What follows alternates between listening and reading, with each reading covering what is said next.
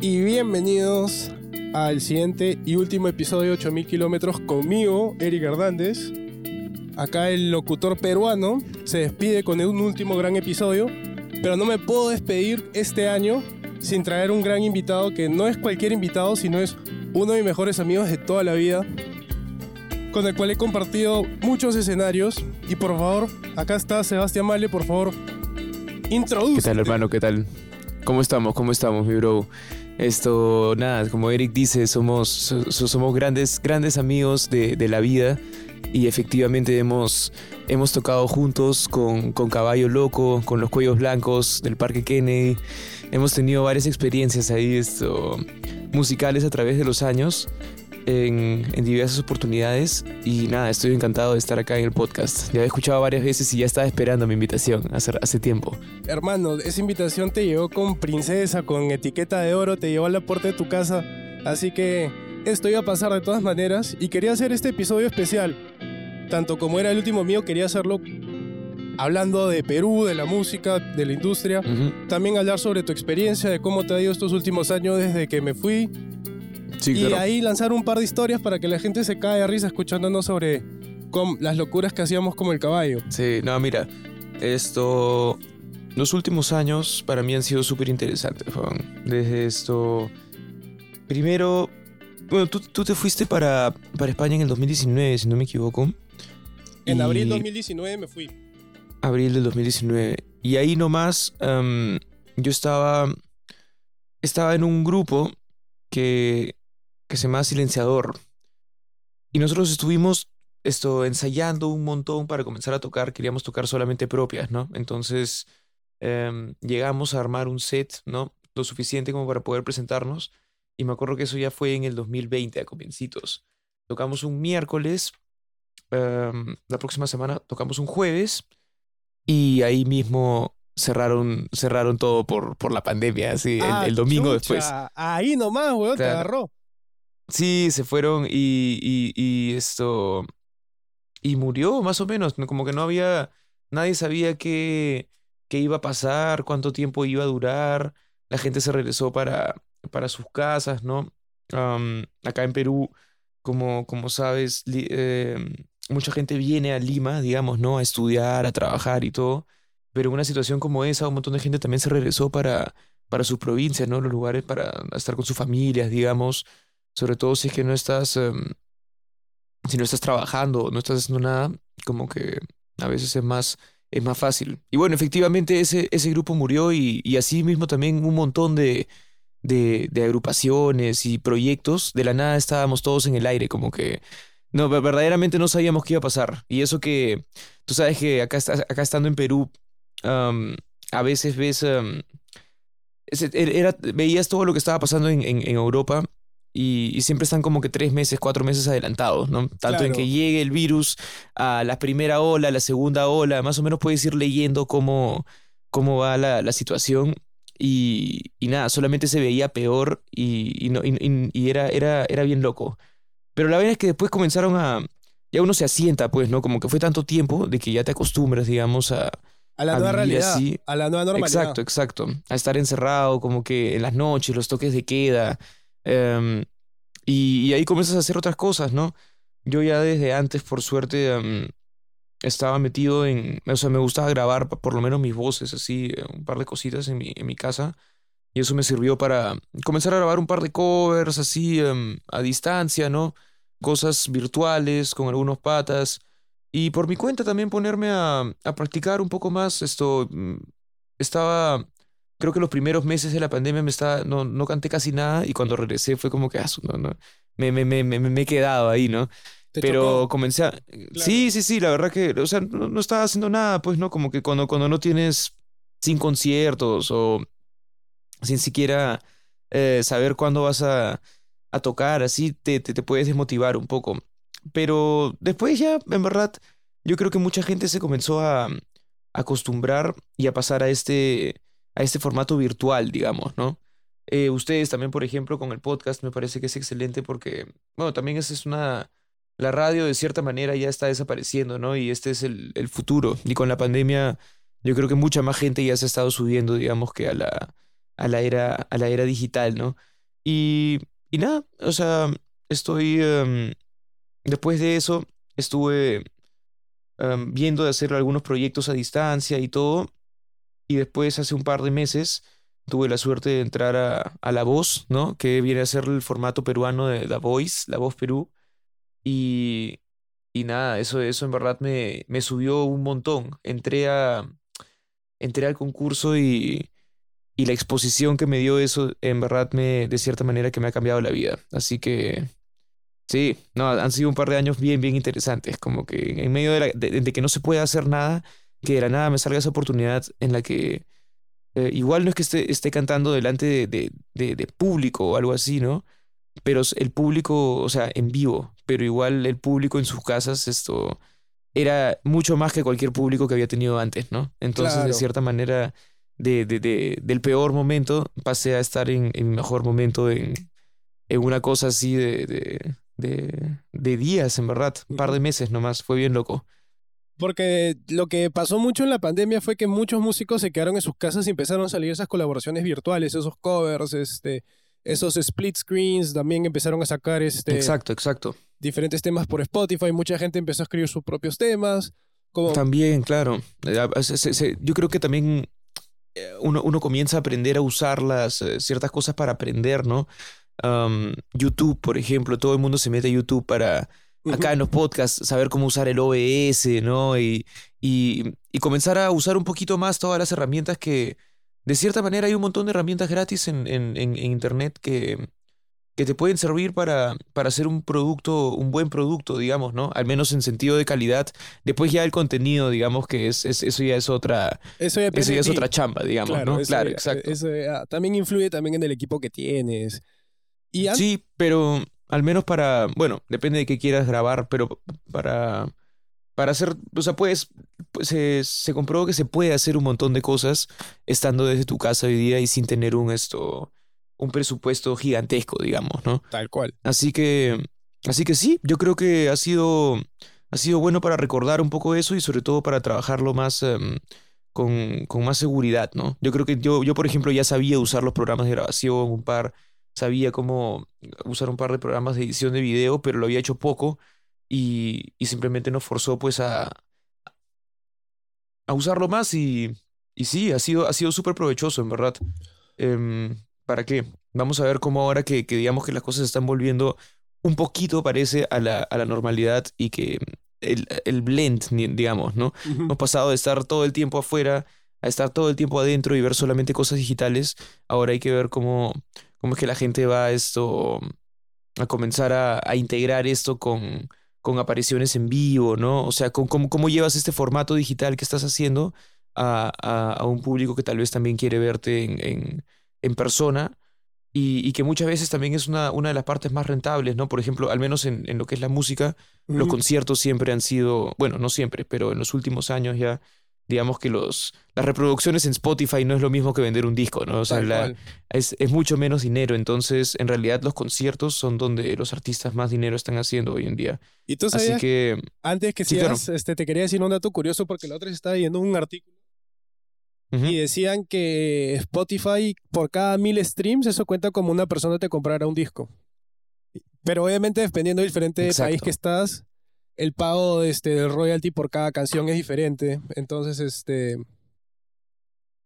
Y también el acá valor estamos en el tercer mundo, hermano. Sí, pues entonces para que te una idea que estamos... acá, acá, te aseguro que es bajito. Sí, sí, sí. por, eso, por eso te digo, entonces hasta uno tiene, como tú dices, las oportunidades que salen es este, de cierta forma tú hacer tus propios eventos como independiente o buscar este mismos eventos en vivo, porque ahí es donde la gente en verdad es donde ponen su plata para verte y, tú las ves y están consumiendo. Y si tú haces el evento con mayor razón, ¿no? Hace, Exacto. Haces que sea Entonces, tuyo. Yo creo que ahí esto es, es, es, bastante trabajo, ¿no?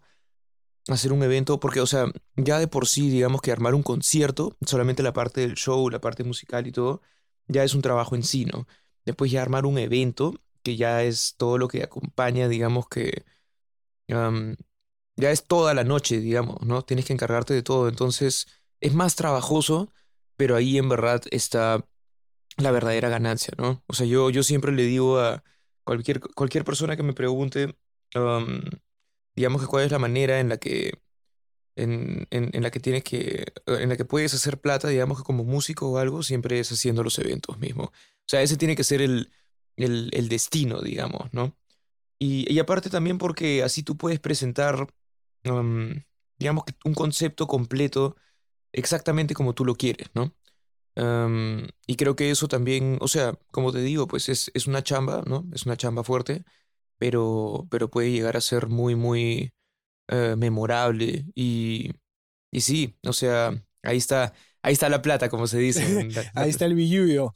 Y, weón, justamente hablando de eso, este, pucha, aparte de lo que ha pasado durante la voz, lo que ha venido después, obviamente que vamos a hablar de la voz ahora, pero es que te han salido varios conciertos post esto, a lo que vamos a hablar justamente después, pero claro. la, la, exposición que estabas contando era es brutal, o sea, has llegado de, sí, sí, sí.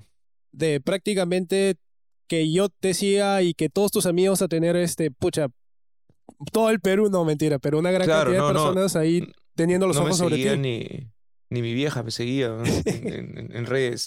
Esto, no, en, verdad es, yo creo que, en realidad, eso, eso justamente está, me, me, junté con alguno de los chicos el, hace un par de días y justamente hablábamos de que, o sea, muchas veces ahí en la tele no es que vayas y te vuelves mejor, digamos, ¿no?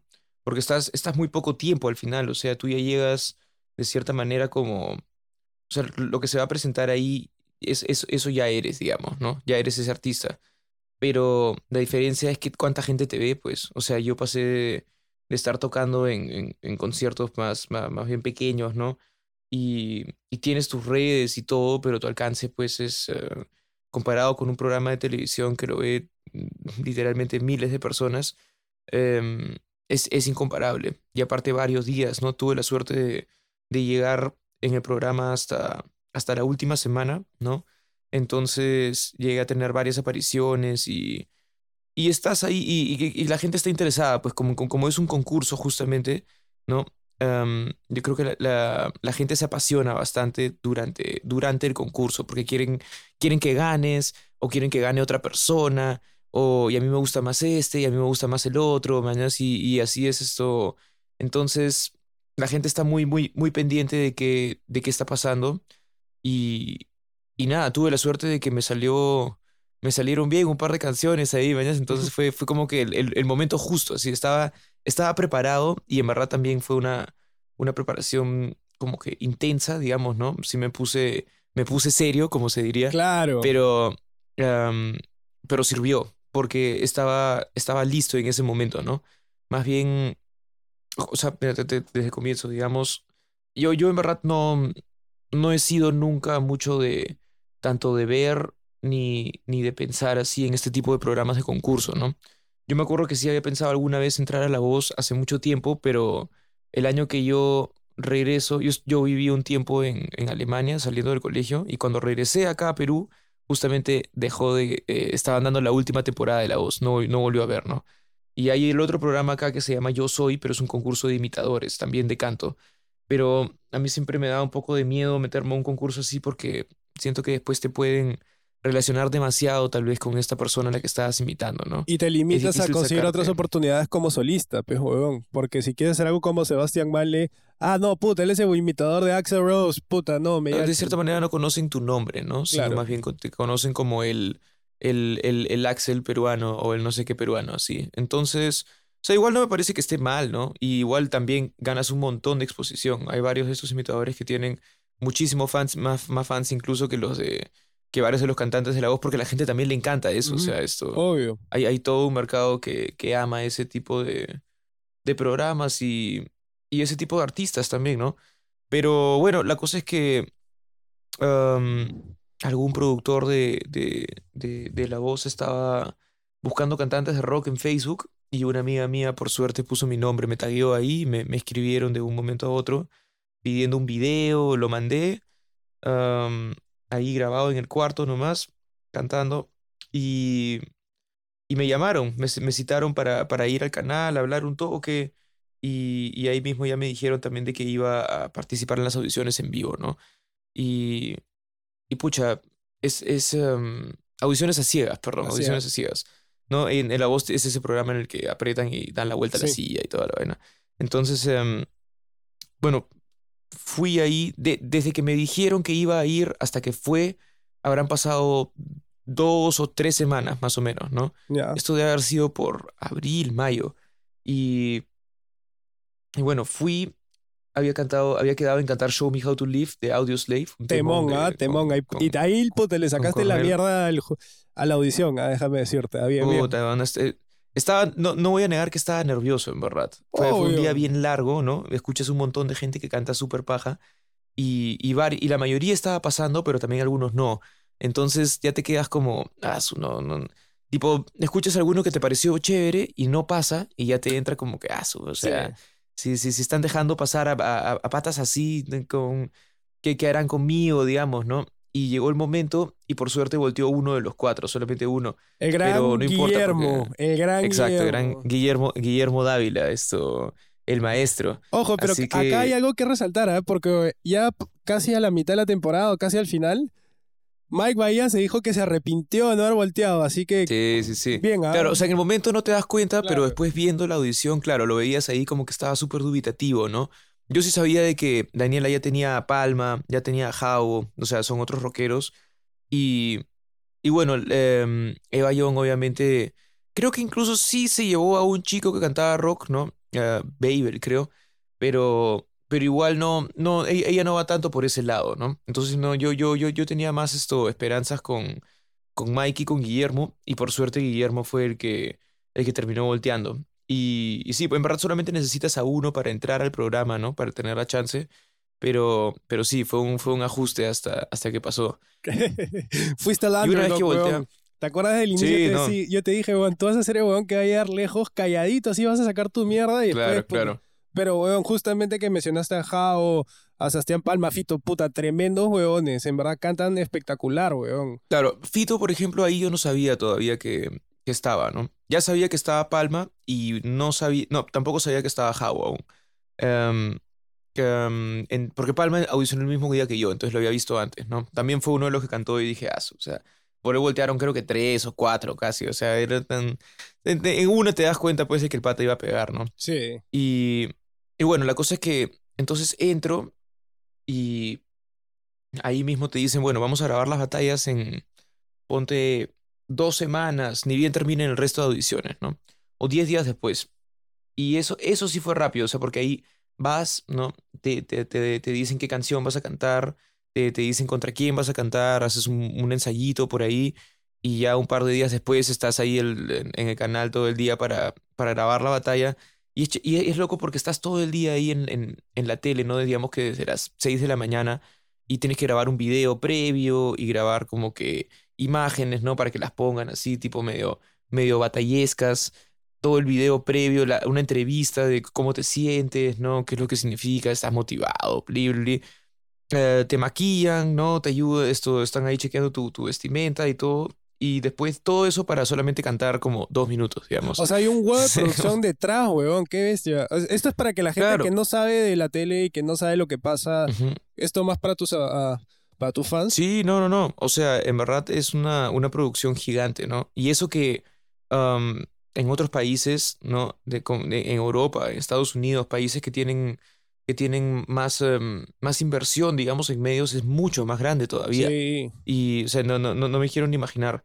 Pero sí, o sea, estás, acá tienes, tiene gente de maquillaje, tiene gente de vestuario, gente de producción, y hay varios lugares diferentes de producción, ¿no? O sea, hay gente que está filmando solamente las entrevistas, otros están solamente filmando los videos de, de apoyo, digamos, ¿no? Tomas de apoyo, otros están solamente filmando los, los videos en el, en el sótano con, con, con la B, así, o sea, ahí es, es todo una es, es una producción bien, bien completa y, y sobre todo muy ordenado, en verdad. Tú veías ahí de que en verdad los tiempos se, se respetaban bastante, ¿no?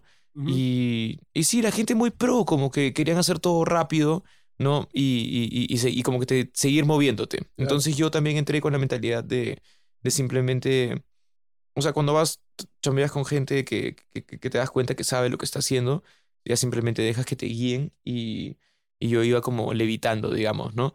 Que, que me di cada uno qué hacer, cómo hacerlo, cuándo hacerlo, plin, plin, y yo simplemente lo hacía al toque y me seguía con, seguía a la siguiente estación, así. Tratando de salir lo más rápido posible. Así que sí, nos llevamos, nos llevamos muy bien, en verdad, con, con, con toda la gente de producción. Y, y, bueno, después de las batallas, hay los knockouts, hasta ahí todo es grabado, ¿no? Como que... Claro, todo es preproducción. exacto, no es en vivo, no es en vivo. Y, y terminas de los knockouts, ¿no? La tercera etapa, y ya después de eso quedan ocho personas por equipo que pasan a, las, a los conciertos en vivo, que sí son en vivo. Claro. La, em, cosa es que entre que terminas esta última etapa y que comienzan los conciertos en vivo, comienzan a emitir los capítulos, ¿no? Y como son 200 audiciones y 56 batallas y no sé cuántas personas cantando en knockouts. Ahí tienes tus semanitas em, para ponerte. para ponerte. Dos meses. Dos meses. Prácticamente tuvimos todo junio y todo julio. Em, mientras que emitían los programas y después a comienzos de agosto fue cuando ya fuimos para, para, para, comenzar a, grabar los conciertos, ¿no? Oye, acá, y, acá para que la gente sepa, te pusiste a dieta, te pusiste a correr todos los días, que este, hasta clases de canto para volverte perfecto en todo. Y brother, con la primera audición de You Give Love a Bad Name, ahí debiste ganar porque la rompiste, pero bueno. Este, te reivindicaste con, ¿cómo se llama? Con este, con el vicioso. Con vicioso, claro, el vicioso me, me, me salvó, digamos, ¿no? Pero sí, o sea, fue como, como, como te estaba contando antes, me puse, digamos que ya serio, ¿no? sobre todo porque tú, tú estás viendo el programa y durante esos dos meses en los que van saliendo los episodios, ya vi, por ejemplo, que estaba Javo, ¿no? Ya en, en los knockouts, en la última etapa, en la que ya sabía al menos quiénes eran los finalistas de mi equipo, ya sabía que estaba Fito, ¿no? Grandes cantantes como Marcela, que terminó siendo la. Marcela Navarro, que terminó siendo la ganadora. Sí, y, tremenda. Y, en general, todos los cantantes que estaban ahí en mi, en mi equipo eran, eran increíbles. Entonces, eso te motiva, digamos, que a, ponerte a, a, su nivel, digamos, ¿no? Como yo no, yo no me sentía el favorito de nadie porque no era muy conocido, había otras personas que ya habían tenido experiencia en, en televisión antes o que tenían, digamos, que carreras un poco más, un poco más conocidas que, que la mía, definitivamente. Y, y nada, dije, pucha, si es que quiero tener alguna chance, voy a tener que hacerlo solamente estando en, en la mejor forma posible para que el público, de cierta manera, digamos que determine que, que voy a poder, que, que, que, voy a seguir, ¿no? Y por suerte se, se pudo. O sea, en esos dos meses, como te digo, me puse a... O sea, yo yo ya soy de... Ya, ya salí a correr antes, pero soy, soy un poco intermitente a veces, como que corro meses y después no lo hago uno o dos meses. Y, y, ahí tengo, y, y, también tengo mis, mis vicios alimenticios. Em, pero claro, ahí em, contraté una, una nutricionista, no, ni siquiera para bajar de peso, sino que solamente para mejorar mi alimentación y estar en, en la mejor forma posible en, en, en todo sentido, ¿no? Y se sintió la, la, diferencia, de todas maneras. También comencé a meterme a clases de, que tuve clases de canto de nuevo, los dos meses preparando las canciones del programa, ¿no? Y, y sí, todo sirvió en verdad para, para que salga bien, o sea, tenía que estar, tenía que estar a la altura y, y se pudo, por suerte. Lo lograste, weón, y con intereses, weón, porque en verdad creo que de las mejores performances de Welcome to the Jungle que has tenido ha sido en ese, en ese programa.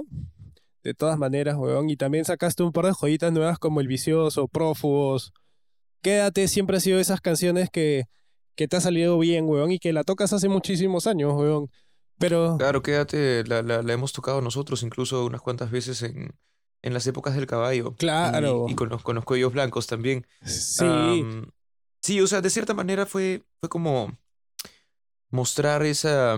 Como, como, no, como no son tus propias canciones, ¿no? Obviamente, en la tele son canciones conocidas mayormente. Entonces, fui a, tratar de mostrar lo que, lo que siempre hacía, ¿no? Entonces, cuando me dijeron que también tenía que cantar canciones en español, yo antes cantaba mucho, mucho más en inglés, traté de escoger canciones que, o ya, ya que, ya había cantado antes, como Quédate, por ejemplo, ¿no? Esa fue la primera que sí dije, bueno, ya esa la puedo cantar de todas maneras. Y, y si no, otras canciones que pensaba como El Vicioso, por ejemplo, ni bien esa fue la única que mandé de mi primera lista en la que solo tenía canciones de inglés y El Vicioso, así, ¿no? Porque sí pensaba desde un inicio de que con esa canción podría ser un buen show y se, y se ajustaba bastante a lo que yo hago normalmente, ¿no? Ese tipo de, ese tipo de rock. Y, y nada, en verdad esto me abrió bastante el mundo en el sentido de, de pensar un poco más por ese lado de qué es lo que quiere escuchar la gente, ¿no? Y, y, y, no necesariamente quiere decir que la producción siempre tenía la razón en ese sentido de que sabían siempre cuáles eran, eran las mejores canciones o cómo iban a pegar y todo, pero sí tenían una línea, digamos que clara y, les, y, sí, y sí les sirvió creo que a la mayoría de los, de los concursantes, ¿no? Entonces, sí, o sea, yo en verdad no... Creo que otros sufrieron un poco más que yo para escoger sus canciones y todo, pero yo lo tuve bastante fácil. Me imagino que... Palma con las canciones pop así, pero se mandó buenos temas, este, y también, weón, Fito, weón, cuando tocó Mujer Amante, weón, puta, qué tal, claro. temón, weón. Sí, no, no, no. Esto. Fito con Mujer Amante, cuando cantó We Are the Champions, eso fue una locura totalmente. También la de Baywatch, weón. Esa fue, esa fue increíble, weón. Puta. También. Claro, yo, yo, yo la mayoría de los, de los programas estaba o en, o en mi casa, ¿no? Um, yo justo estaba con varias clases en la noche y o, o, ahí, ¿no? Ya estás ahí sea porque, porque te toca participar el mismo día o si no, a veces también estás ahí simplemente... Por ejemplo, a Fito yo me lo gané cuando estaba cantando We Are the Champions mientras que yo estaba en el en, en, un, en, un, par de, un par de pisos en otro, en, en, el edificio del frente, un piso más arriba, probándome estos outfits para el día siguiente que me tocaba a mí. Y, y, Fito estaba ahí pues en pleno, en pleno We Are the Champions, esto, destruyendo todo y yo estaba como que extasiado, ¿no? Extasiado y palteado al mismo tiempo. Es una locura porque todo el tiempo estás esto pasándola súper chévere y al mismo tiempo estás súper nervioso también porque... Estás compitiendo contra ellos a la vez. Claro, exacto. Es la competencia y, y, y, es paja. En verdad, ¿para qué? Me, me, me, gustó mucho y, y... Pero, o sea, es paja y al mismo tiempo también es súper estresante. Sí, me imagino. Es, es, es, extraño, es extraño competir cuando cantando, ¿no? O sea, yo nunca he sido bueno, nunca he estado al menos en muchas competencias, digamos, de canto, ¿no? Rocking vemos contando a todos la final, ¿no? Claro, por ejemplo, ¿no? De que se podría contar en algún momento. Rocking vemos con Thanatos, claro, eso fue esto. Yo de, de en, mi infancia tuve un par de llegadas ahí a las finales de Rocking Vemos. Y ese de Thanatos también, claro, creo que ya desde pequeño se podría decir de que eso fue en el 2009, 2009 2010, 16 años. Sí. 16, 17 años. Y y claro, ese día agarré y fui, estaba borrachazo cuando me tocó cantar, pues así, ¿no? Me tocó cantar último como a las 7 de la noche y sí, ¿no? Estaba tomando desde las 12, creo, del día.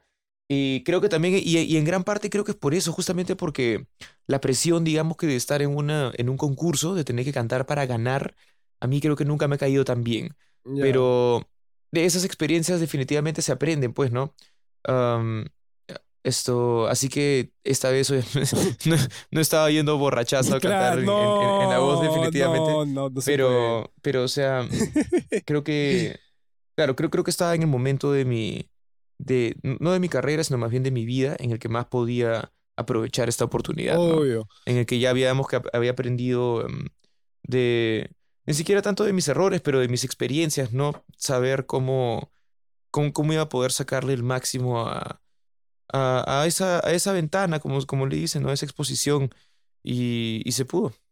Y aparte te habías tenido varios conciertos los últimos años, weón, que habías, te había dado esa experiencia en la cancha, no, o sea, con tus varias bandas. También habías vivido en Alemania donde tuviste tu propio proyecto, sacaron un disco. Este, claro, o sea, en general, Demoliendo Hoteles, si no me equivoco, ¿no? Stolex. Claro, tenemos esto con, con Stolex, mi grupo en Alemania, sacamos dos discos, Demoliendo Hoteles y Ni Más Ni Menos. Esto, cantábamos en inglés, en verdad. solamente los títulos de los álbumes se los poníamos en español por, por chongo. Pero ese, em, es, claro, o sea, yo ya venía cantando desde que comencé a cantar, desde los 15, ¿no? 13 años prácticamente hasta ahora, los 28. Entonces, no es por las puras. No, no, no. o sea, esto. Y, y, claro, he tenido un montón de tocadas y, y sobre todo creo que, ¿sabes que O sea, a veces son los conciertos grandes, pero los conciertos grandes son los más fáciles, en verdad tienes un montón de gente que está ahí, están empilados y todo, y la verdad que sale, sale como de por sí mismo. Pero son los conciertos más pequeños, digamos, ¿no? Con gente que no te conoce, nadie, ¿sí? que tienes que convencer a las, a las pocas personas que están ahí, digamos, para de que lo que estás haciendo, vale, que la están pasando bien. Claro, eso. Y, y entonces creo que ahí he aprendido un montón de, de ser perseverante y de, de, tener un poco de constancia, ¿no? Tratas de que tus shows siempre sean de que siempre tengan un nivel, un, un, un nivel mínimo y de, de, actitud, digamos, que es lo que tú puedes controlar. O sea, tú no puedes controlar siempre cuánta gente va a ir a un concierto, no puedes controlar siempre cómo, en, en, en qué esto, de qué humor van a estar, ¿no? Mm. Que pueden ser, qué, qué, qué otros esto, factores pueden haber de, de, en, en, la vida de, de, la gente, ya sea individualmente o colectivo, así.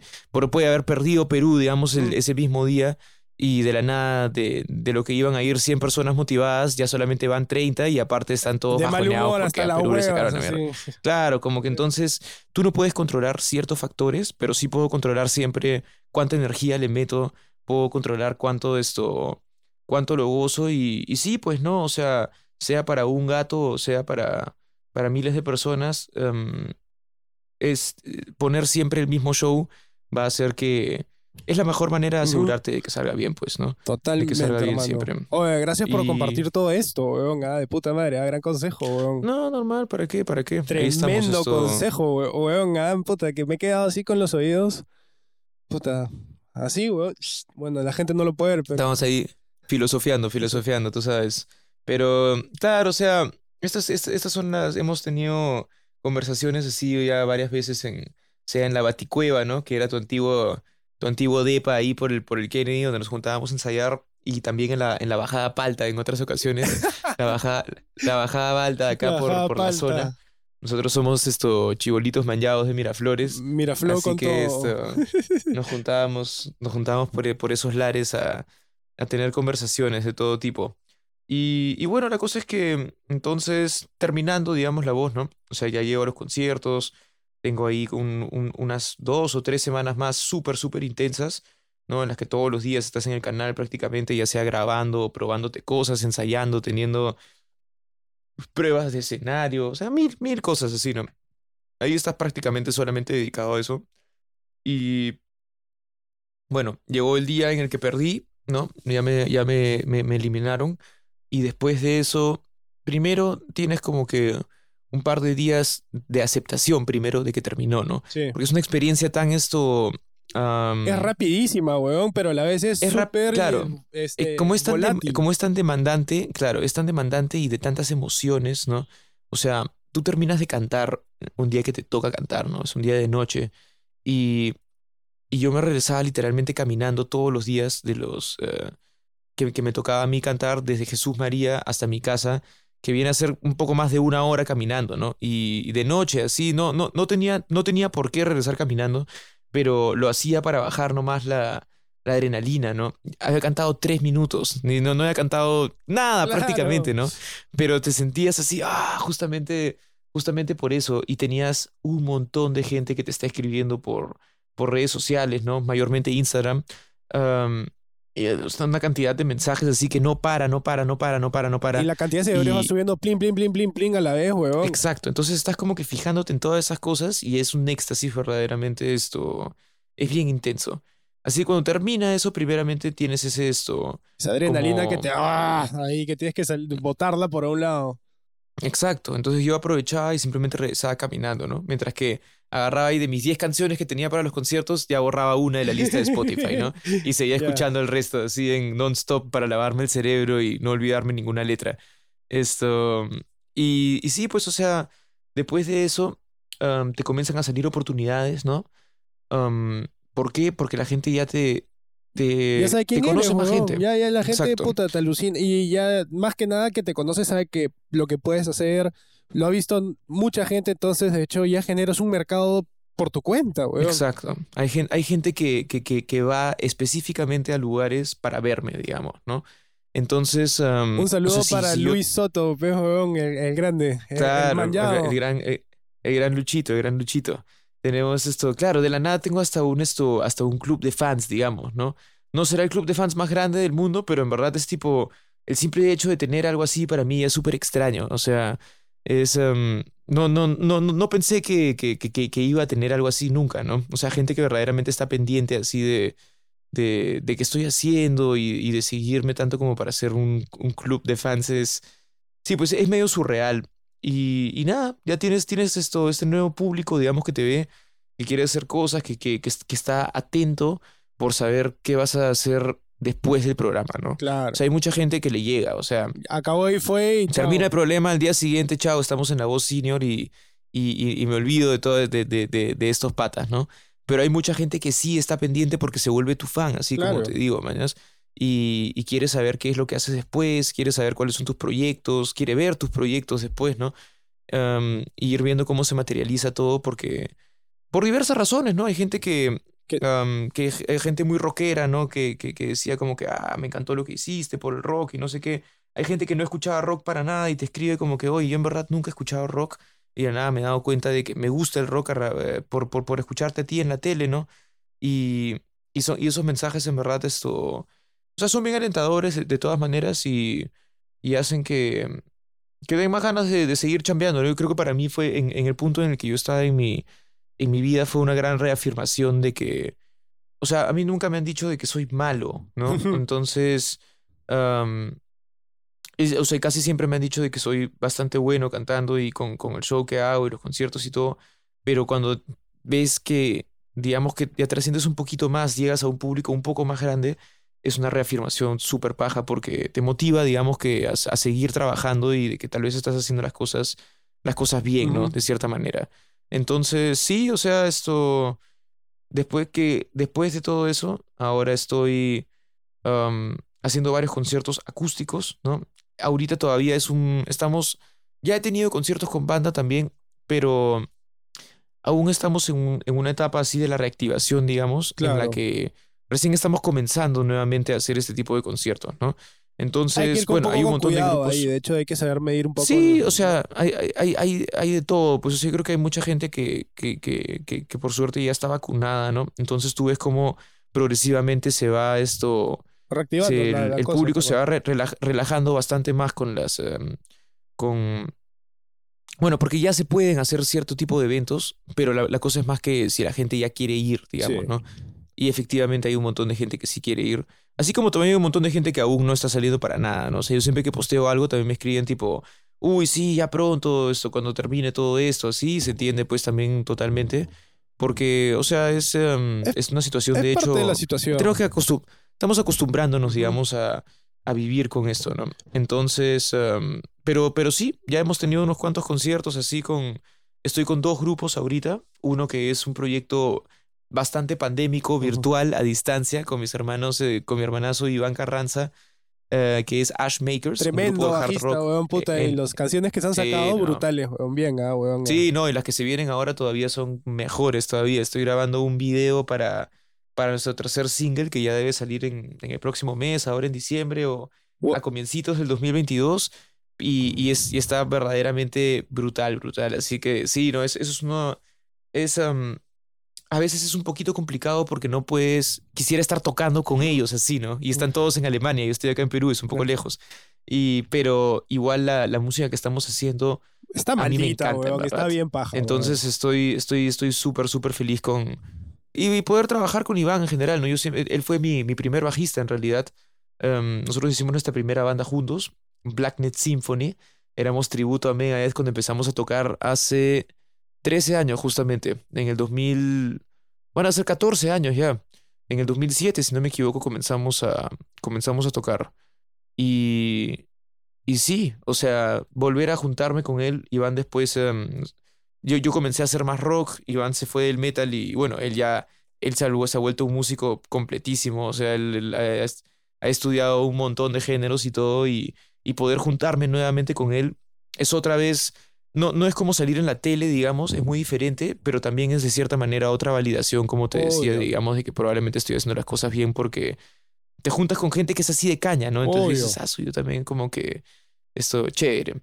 Y, y aparte de eso, estoy con un grupo acá, que es un grupo de, de música propia también, esta vez en español, siempre rock, ¿no? Que es lo único que, lo único que sé hacer, eh, que- y nos llamamos Implicados. Con Implicados también estamos viendo de sacar un par de singles ahora en las próximas esto, semanas, meses. Y, y nada, pues estoy tratando de atacar por todos los frentes, mañas. Donde me llamen, voy nomás, así. disparando ya sea por todos plata o, exacto. Toda, es hora de quemar todas las balas. Esa es, hermano. Entonces, em, estoy ahí, ya sea, ya sea que me paguen en, en plata o en chelas, igual llevo. Igual llega. Con, con tal que hay algo- con tal que hay algún público, yo estoy ahí de todas maneras. De todas maneras, hermano, y, y desde acá te digo ahorita que te deseo lo mejor, te va a ir de puta madre, estás haciendo, no estás haciendo las cosas bien, estás haciendo las cosas de puta madre, weón. Y ya antes, para cerrar esto, puta, no sé si contamos un par de historias para que la audiencia se caiga de risa, pues, y que nos conozca un poco más. Ya después de hablar Ya, de... pero vamos a contar un poco. Nosotros nos conocemos, el gran Eric Hernández, nos conocemos desde el 2009, si no me equivoco, Puta, te, te, que fue cuando... te lanzo la- el oráculo. Tú, tú tienes esto, eh, a Eric lo, lo conocemos como el oráculo, la bitácora, el- los, lo- los, los anales de la banda, porque em, él, él- él siempre, siempre se acuerda la fecha, se acuerda tipo del ensayo, exactamente, es, no, ese ensayo fue el 17 de septiembre del 2007, mañas, como que en la sala de ensayo que está en, en la cuadra 13 de Arequipa, no sé qué vaina, o sea, él siempre, siempre tiene la historia como exactita. Así que a ver, ¿cuándo, cuándo- comenzamos? Te, la- ¿Cuándo te lanzo el contexto, hermano. Ya, y ahí nos metemos en detalles. Era 23 de julio del 2009, weón. Me acuerdo porque era mi Ujú. cumpleaños. Y estábamos yendo a la casa de Mario del Pino porque él estaba reemplazando a Gabriel del Iwasaki. Pino. Exacto. Porque Gabriel, Gabriel también que es un, tremendo un pata de- baterista y, y un pianista. gran, un gran, claro, en verdad ahora ya es compositor, pianista, está, ya está en otras ligas, pero claro, él también estuvo justo con Iván también en mi primera banda. Um, y en esas épocas era baterista todavía. Y después, si no me equivoco, entre él y Oscar Ureta, otro gran amigo nuestro, um, alguno de ellos me pasó la voz para tocar con, con, este, con este grupo, ¿no? Con, con esta agrupación en la, que, en, la que hay, en la que nos conocimos, justamente. Pero para este primer concierto, Gabriel no iba a poder, no me acuerdo si tenía un viaje o alguna Tenía un cosa. viaje al norte o a provincia porque tenía conciertos con su viejo, entonces no podía venir. Claro, ya estaba pactado, entonces teníamos que buscar un reemplazo. Para nuestro primer concierto como banda no teníamos a nuestra alineación completa. Exacto, el baterista no podía. Y, y, claro, me acuerdo que fuimos a, a ensayar a donde Mario y eso quedaba pues en... La mo- en la estancia La Molina, weón, rinconada. Claro, que es una ¿no? parte de Lima, digamos que un poco más alejada, ¿no? Claro. Y aparte en esa época pues estamos hablando del 2008... 2000, 9, ¿Cuál era? 2009, 2000, 2009, 2009. 2009, Sí. estamos hablando del 2009. Aún no... No tenía un smartphone ni siquiera, ¿no? Con ajustes tenía un celular, o sea, esto... Y, y llamar era, no, no era como ahora que pones WhatsApp y no, era un trámite llamar. Claro, pero más, o sea, más que nada por las direcciones, ¿no? Claro. O sea, ahora uno con Waze y con Maps ya llegas a donde sea al toque, o sea, no, no, no tienes que ni, ni que pensar. En cambio, en esa época, en verdad, llegar y sobre todo a estos lugares alejados y metidos, era un trámite, pues así. Yo Claro. me demoré, habré llegado dos horas tarde al ensayo, creo, así, o sea, Claro. y eso, o sea, ya estaba tarde de por sí. Pero aparte en encontrar el lugar, nomás me demoré una hora más, digamos. Entonces, esto Y, sí. y para recalcar, Pero- o sea, acá no, no, no es que fuimos en taxi rápidamente, en esos momentos íbamos en, en combi, en lo que llevamos en ese momento. claro. Yo me acuerdo que fui con Sí, Oscar en, ese, en ese día. Y, bueno, ¿cómo llegaste a la banda? Fue porque Oscar te llamó, sí, no vamos a entrar en detalle. Ajá. Esa es otra historia para otro día, pero este... que se, se rucharon a su, a su, a su cantante ahí. ¿no? Que- que lo- lo- Pero bueno, que en paz descanse. que en Dirty paz Deeds, descanse. Dirty Deeds, este... Sucede. Y puta, cuando llegaste, weón, me acuerdo que llegaste todo sudado, puta, todo pelucón, todo preocupado. Habla, habla, weón, ¿cómo estás? Puta, bien, bien, bien. Oye, ¿tienes sed? ¿Quieres agua? Puta, ¿qué más tienes que tomar? Tengo carti. ¡Ya, pez! Claro. De una, de una lo importante. Esa es mi primera Sí, memoria de Sebastián Male. Rock and roll, rock and roll. ¿Qué te puedo decir? En verdad, uno de mis placeres de la vida es ni siquiera estar en, el, en, en, en, en, en los conciertos en vivo, sino solamente estar ah, ensayando con unas chelitas así. Claro. desde, desde siempre eso ha sido como que uno de mis momentos favoritos y, y es también una de las cosas que me gusta de, de, de tocar y todo, ¿no? Como que es, em, no, no solamente es el hecho de, de, de poder, o sea, el- la parte, digamos que de los seguidores y todo eso, al final de cuentas creo que sí puedo decir de que es secundario al mismo hecho de hacer música y que ese es... em, o sea, que, es, es que esa es la cosa que a mí me- que más me gusta hacer, ¿no? Que finalmente es tocar este tipo de, este, este género, este tipo de música, me, me apasiona un montón y en verdad creo que, creo que eso también es lo que al final hace que la gente, digamos, que se enganche con, con lo que hago de cierta manera, ¿no? O sea, pueden ver que es bastante auténtico, si, si quiero decirlo así. O... Y sí, así es, es, es algo que siempre, que siempre me han dicho y, y bueno, ni siquiera sé cómo llegaba esto, pero la cosa es que entonces estábamos con Blitz y eso, que, fue, que, fue, que, fue el, que fue el nombre de la banda y, y tuvimos nuestros primeros conciertos. Que fue el día siguiente en Zipango, pues, en, el día siguiente. En el Zipango, en Barranco, claro. Buenísimo. Y estábamos, para mencionar a los miembros de la banda, era Sebastián Mal en la voz, yo estaba en la guitarra con Oscar Ureta, Andrew Volum en el bajo y Mario en el pino en la batería. Saludo y abrazo para todos mis hermanos. Y es de, huevón, y está el primo de Andrew Volum, el pelirrojo. Que había venido de Estados Unidos de visita, creo, ¿no? Sí, estábamos metiendo botellas de, botellas de ron en, en las mochilas, así de escolares, para, para, no, para no pagar las chelas caras de, de, de, de los locales del Boulevard. Y, y sí, el primito también estaba en todas, estaba, pucha...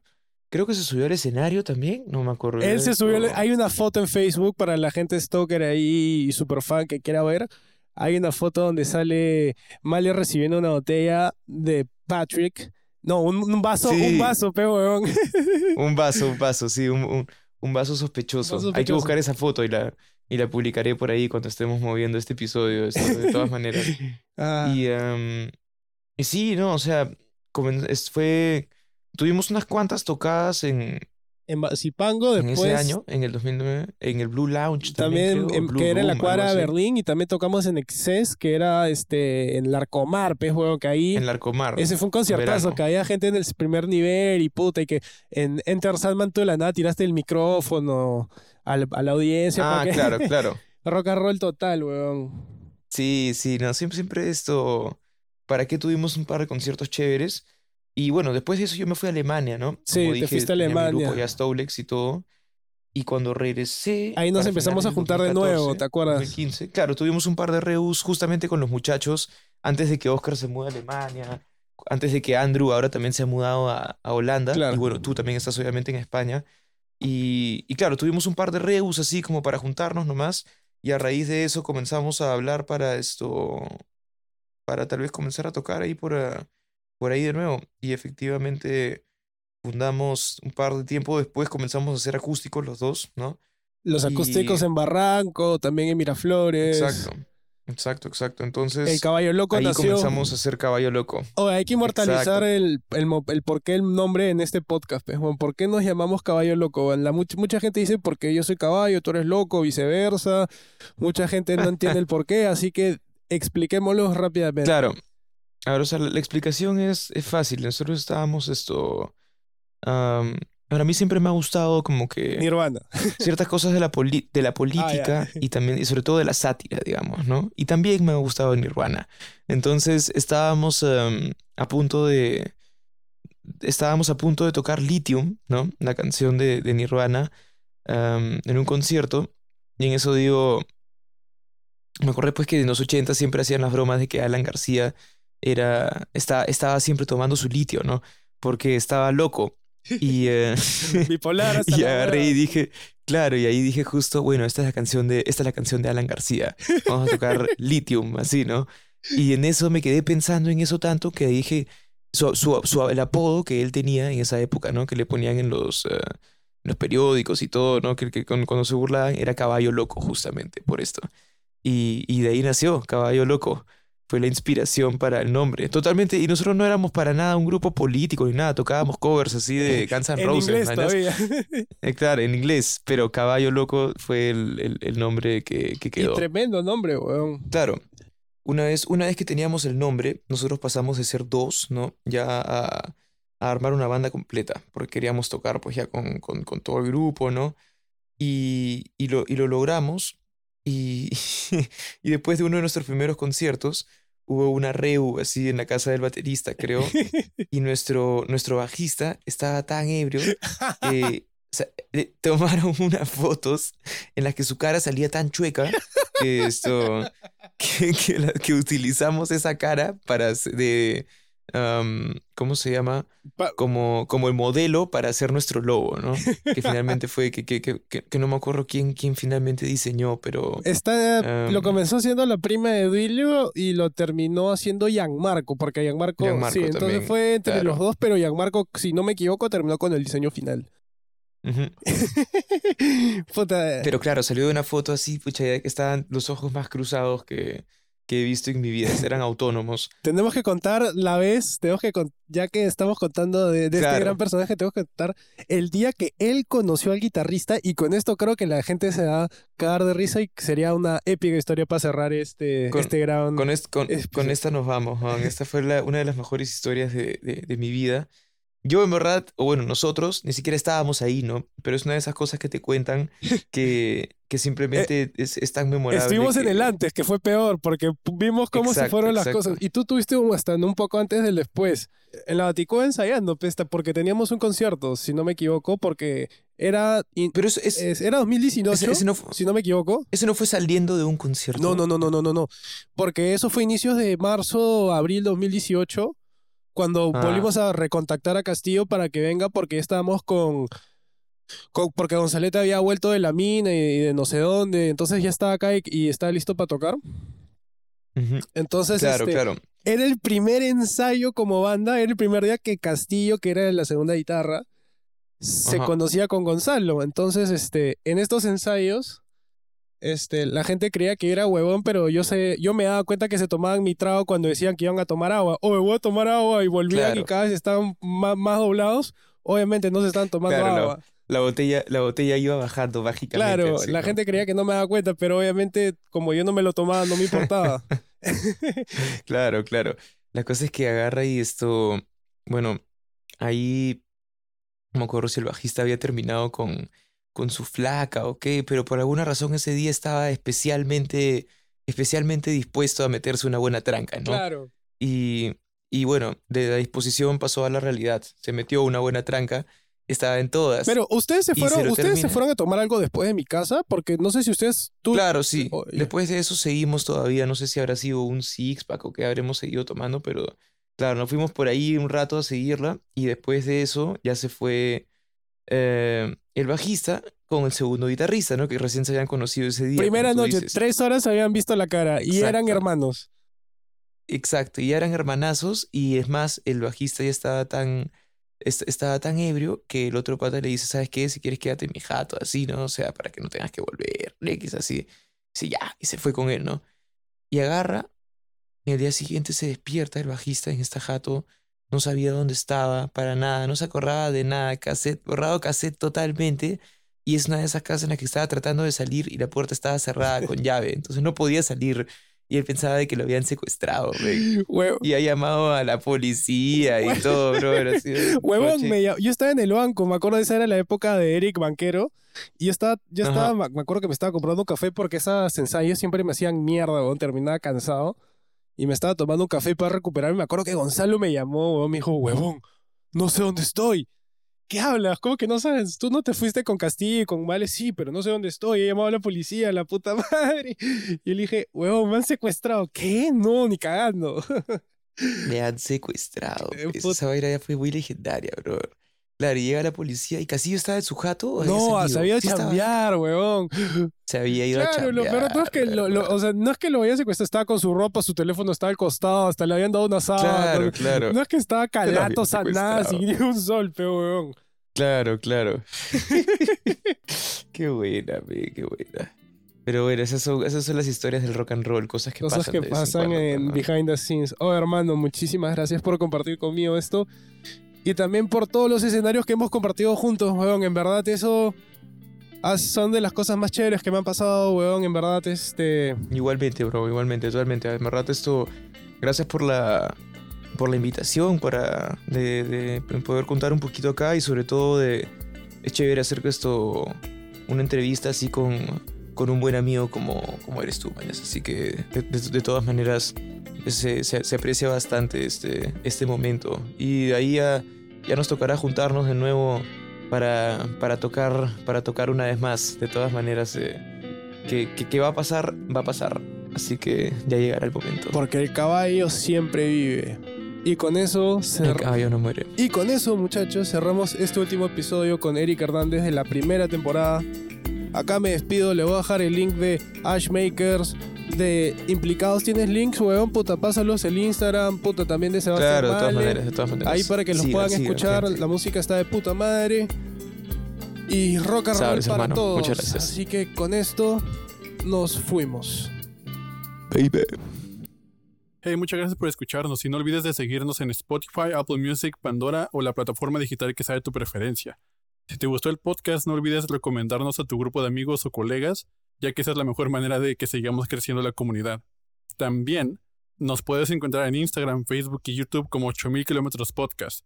Cualquier comentario, duda o sugerencia es más que bienvenida y nos vemos en el siguiente episodio.